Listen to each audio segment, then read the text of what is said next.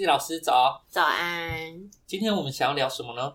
今天呢，我想要来聊一个刚出生的小朋友。好了，是最近的案例吗？对，最近的，我觉得很有趣。然后我想会 为什么会想聊？其实是因为这是我朋友的小小孩。那他刚出生，他就有一个这么厉害的算命师好朋友，当然要好好的利用。所以他就把他的出生年月日跟时间给我。那我就帮他稍微看一下星盘跟生命灵数。哦。听起来你就是变成一个命理工具人了，有一点，但是因为我蛮乐于做这件事的，因为很好玩嘛，可以看到一些有趣的东西。那因为我帮他算完之后，嗯，没多久他就需要取名字嘛，他就找了一个东方老师，就跟葛涛老师一样厉害的东方老师。想到姓名，那我就有兴趣喽。对，那。他就是去找这个东方老师占占卜跟命理之后呢，就发现哇，跟西方怎么那么相像？他觉得太好笑了。就是他他说他边听那个东方老师讲，他边偷笑，因为他就觉得他已经听过一模一样的东西。其实我们东方的命理跟西方啊，我个人觉得。凡事啊，都是有一样的道理啦，因为人的命就是这样子嘛，我们不可能讲出两种不一样的版本出来啊。对，所以就蛮神奇的，因为我们那我那时候开他的星盘，然后又看了一下他的生命灵数的命盘之后，发现呢，这个小朋友啊有几个特色：第一，超会讲话，超会讲话，嗯，哦，他可以用讲话。骗财骗色没有 没有啦，骗财骗色。她不是女生吗？她是女生啊，可是她她是那种外貌非常的火辣的那种。也对，现在骗被骗色的几乎都是男生，赔了夫人又折兵。然后我就今天想说，哎，我们可以来跟就是葛涛老师讨论啊，就是为什么我会从就是星盘上看到，因为它有一个蛮特别的东西，是有一个金火合，金星跟火星的合相哦，所以我才说哇，他是讲话很有魅力，然后也很容易交到男朋友，所以会有一点桃花运很旺的迹象哦。嗯，没错。我从东方的命理来讲的话，我从他的八字来看，他其实带有两个正官跟一个七煞。那以东方命理，其实比较容易会有脚踏两条船，或者是有两段婚姻的可能性。那我不知道你们西方是不是也是这样看待呢？嗯，我是会觉得他用心不专啦，就不一定会脚踏两条船。所以我就说。嗯，爸爸要小心哦，猎枪准备好了，小狼狗应该不少哦。也代表说，他外表应该是蛮漂亮的，嗯，蛮有智慧的样子，所以才会被那么多男生给吸引了。但是他也可以以以色示人，就好比说，他可以做一些就是需要需要外貌的工作，也蛮适合他。那你建议他可以未来从事什么样的行业呢？其实蛮有趣的是，可以从事。跟嘴巴讲话有关的行业，不要听到嘴巴就有点怪怪的哦。是讲话的部分呢，讲话的部分。观众，你们是不是想歪了？所以他其实口才非常的好哦。那而且他的口才，因为他的水星呢，我刚好进入八宫哦。对，水星进入八宫会有个特色是，他还蛮适合讲生死啦，然后讲一些保险啦，所以完全就是业务人才耶。哦，真的哦。嗯，我从他的紫微命盘来看啊，他也是叫做巨门化禄。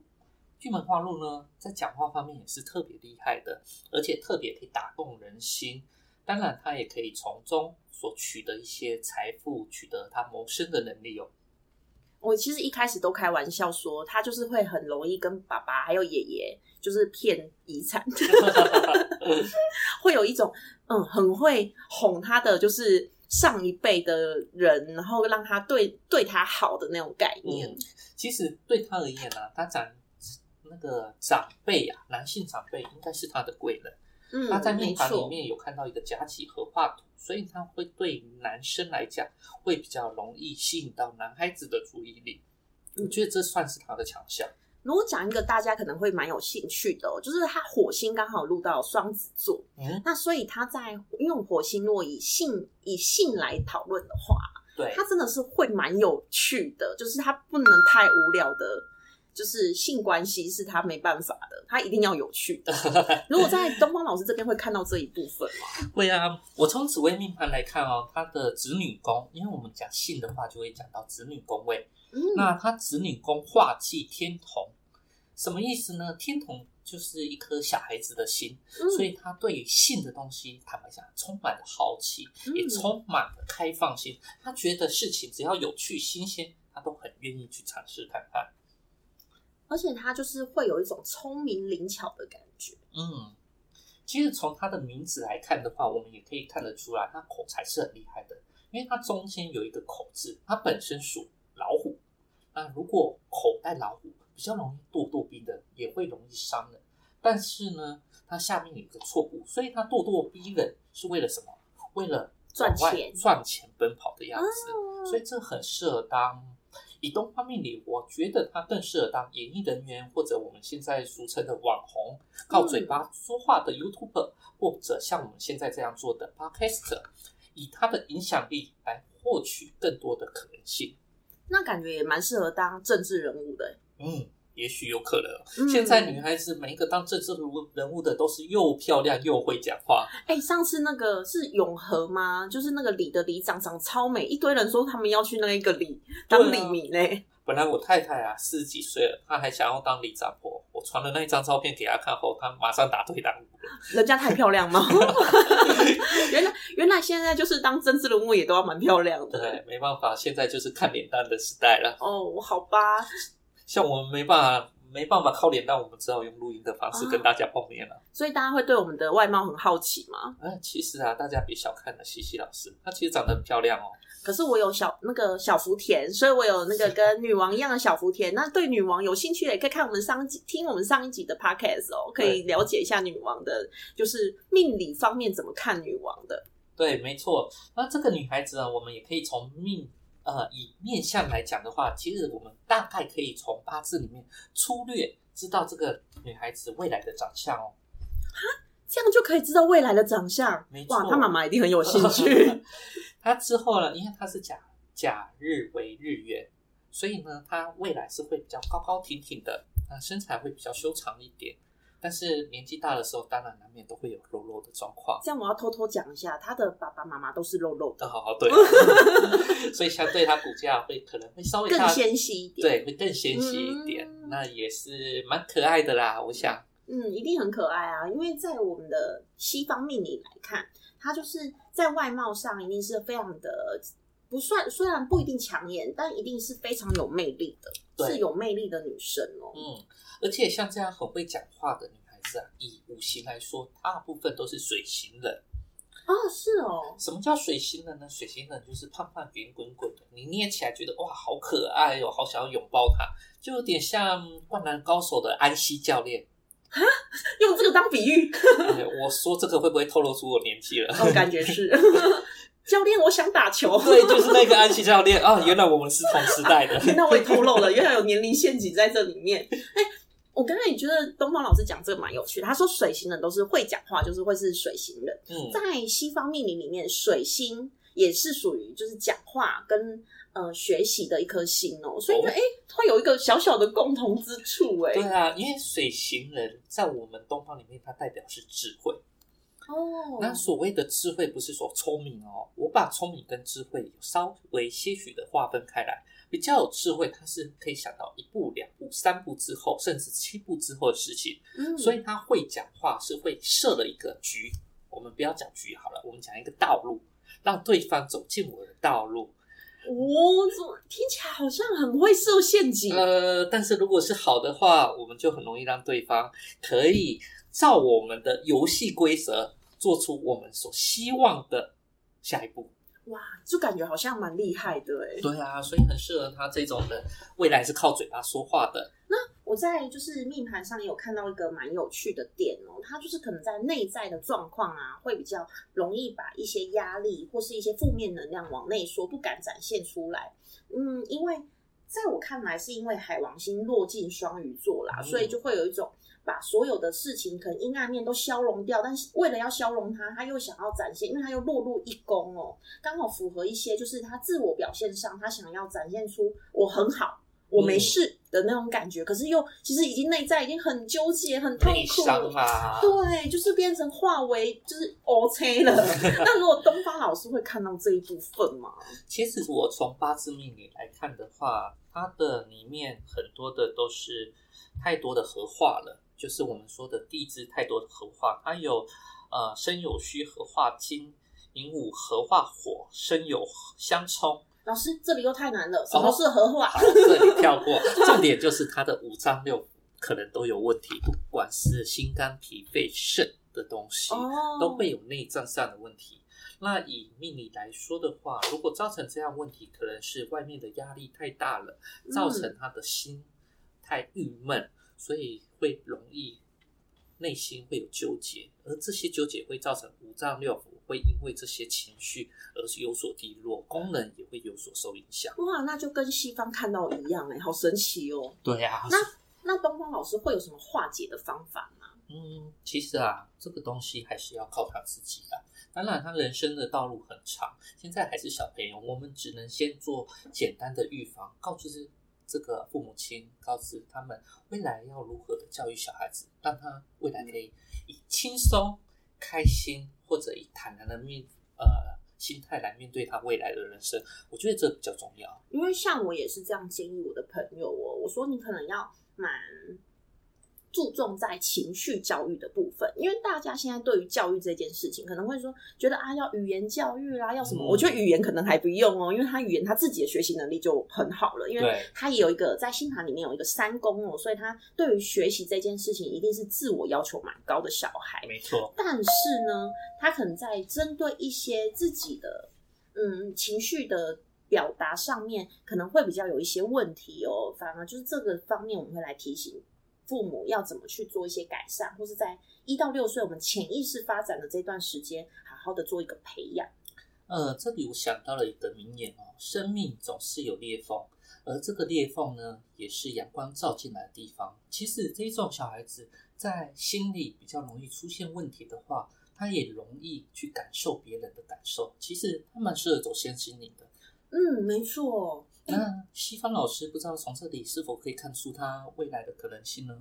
我觉得他真的很适合走身心灵部分，嗯就跟就是东方老师、葛涛老师讲的一样哦，就是他有一些就是身心灵的宫位刚好都落入他的就是一些位置哦，都蛮适合以后做一个发展。那比较特别是他在生命灵数里面他是六号人，嗯，那六号人的总数怎么算呢？我们会放在 IG 上面，如果有兴趣的朋友可以到我们的 IG 来看，怎么算出自己是几号人，然后怎么画出自己的呃生命灵数命盘，就可以知道大概自己的走向哦。嗯那六号人呢，是属于就是整个总数上的六号哦。那六号人会有个特质，就是比较容易被情绪勒索。哦，的确是，嗯，因为葛涛老师也是六号没错，我，就是那种六号人。那可以多说一点六号人吗？六号人就是会有几个特色，他对于爱的奉献是那种非常无私的。哦，那么无私啊！只要是他只要认定是自己人，他只要是家人，然后或是他的朋很好的朋友，他就是会有无私的奉献他的爱。燃烧自己，照亮别人。对，所以我都说六号人是，嗯，这个讲法呢，是我还蛮常跟一些朋友开玩笑讲法。可是就是，你当你啊有在烧呃嗯、呃六号人呢，就有个特色是，就是当你拥有很多爱的时候，缺爱的人就会来找你。哦，就是专门弥补别人的空缺没哦。错，没错，所以你会发现大家很会很想要跟你讨要一些东西哦，嗯尤其是情绪上的，所以我们算是一个垃圾桶吗？就是很。容易被人家倒垃圾，然后不断的就从我们身上拿走一些值得、嗯他们觉得值得的东西了。有一点这样，但是因为六号人他对于爱的付出也是非常的，就是嗯，虽然不是那种很强硬的说啊，就是把爱给你，不是他，可是他是那种非常小心谨慎的，会想要保护对方的。嗯，那六号人也有几个特色是非常有贵人运，哦，贵人运呢？嗯，沟通能力跟贵人运非常好，所以他的钱财都会来自于贵人哦。哦，这样子葛涛老师会有这样的感觉吗？也蛮有的啊。其实我们从他八字来看啊，他里面有一个偏硬，而且偏硬是天透地藏在他的石盘上。什么意思呢？就是他的晚年的时候会有很多的贵人来帮他。我想应该是他平常因为到别人的乐色，呃，应该是说收到很多人的乐色。同样的，他也会有很多的好朋友。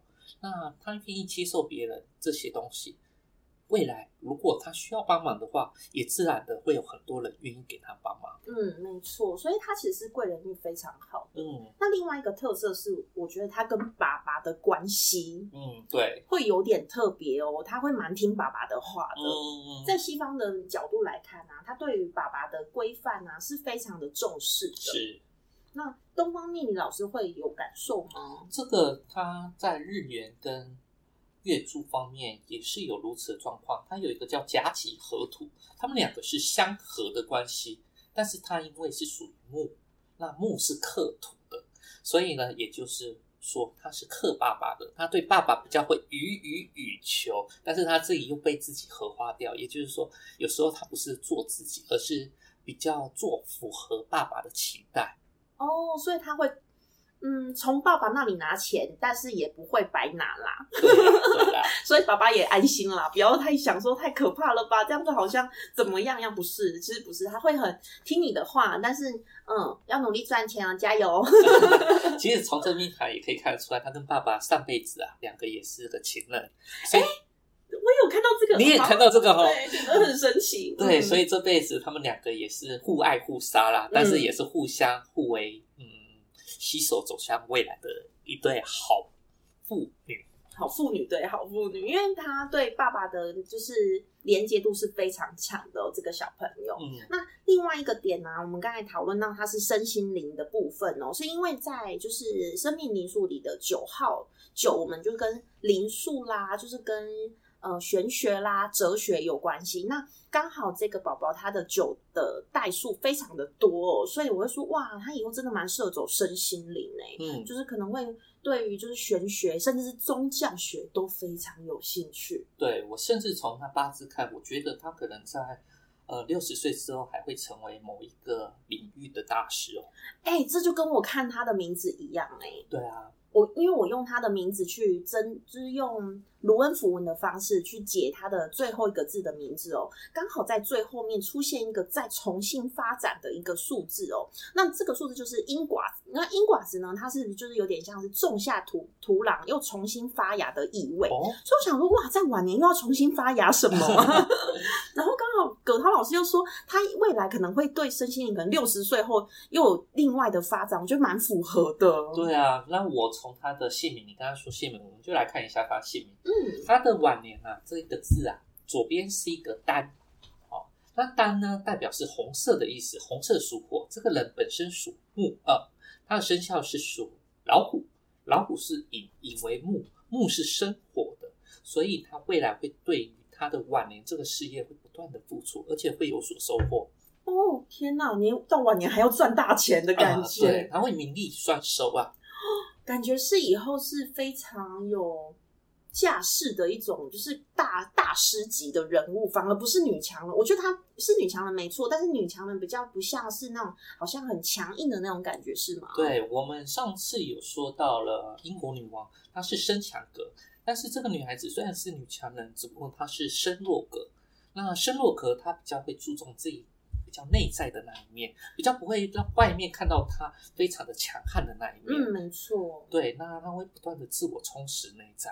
她会不会也对自己太严格了？嗯，但是没办法，这就是他的课题了。嗯，但是这样的小朋友。